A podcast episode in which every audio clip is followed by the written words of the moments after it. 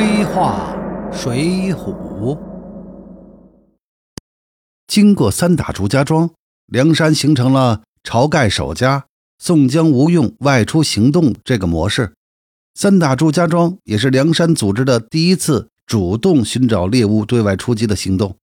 日后，随着梁山组织的扩大，梁山的打击对象的规模也越来越大，梁山的行动计划也是越来越完善。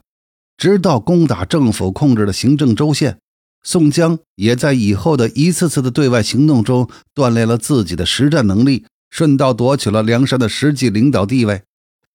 三打祝家庄对梁山来说是个重要的里程碑，是梁山组织大规模对外暴力行动的起点，也是晁盖时代向宋江时代过渡的转折点。对宋江来说意义重大，从此再无阻挡。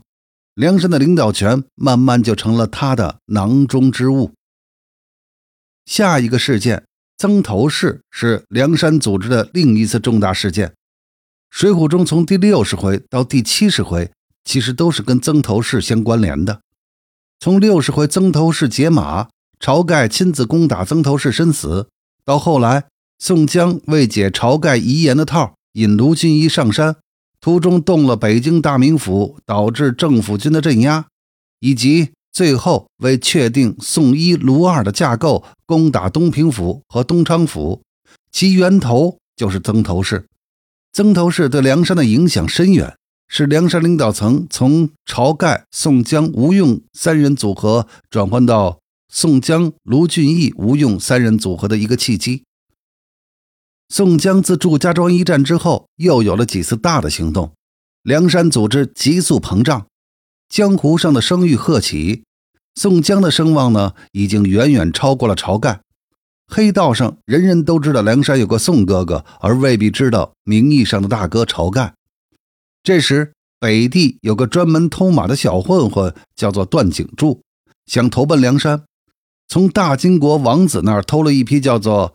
赵夜玉狮子的宝马，准备献给宋江作为自己的敲门砖。没想到途经曾头市的时候，被当地的大黑帮曾家五虎给抢了去了。段景柱虽然亮出了梁山和宋江的名号，但是曾家呢没搭理他。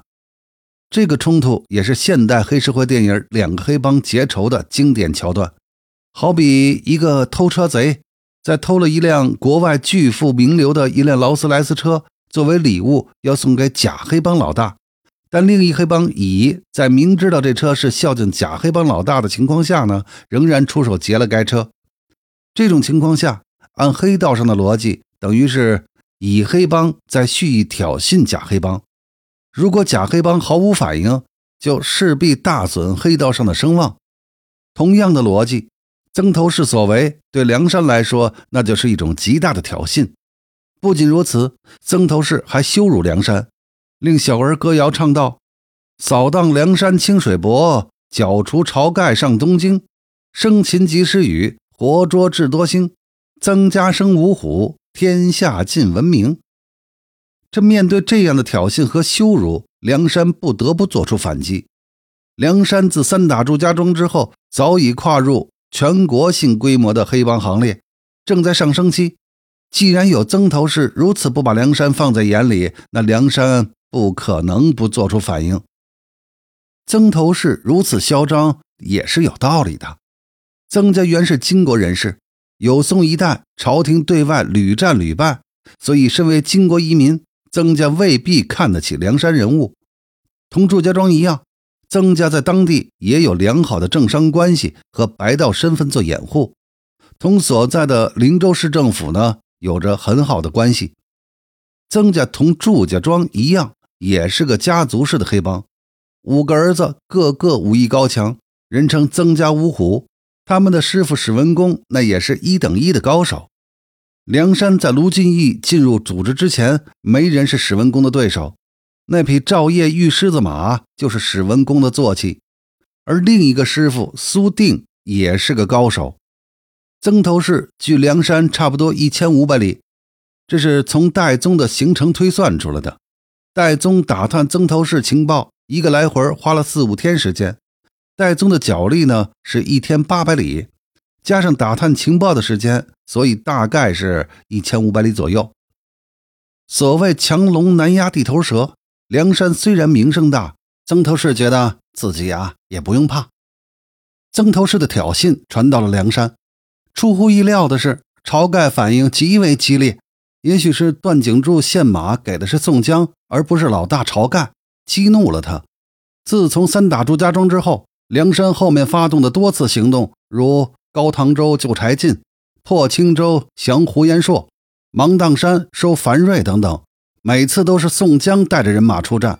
每一次，梁山的组织规模都有所扩大。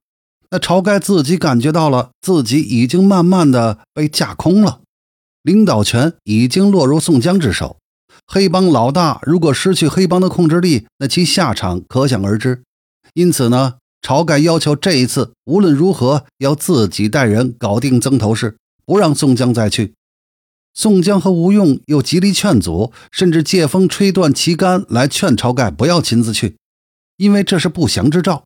但晁盖很明了宋江的用心，而自己也知道，只有趁自己还有影响力。组织里还说得上话的情况下，还有机会夺回领导权。《水浒》中这段话很有意思。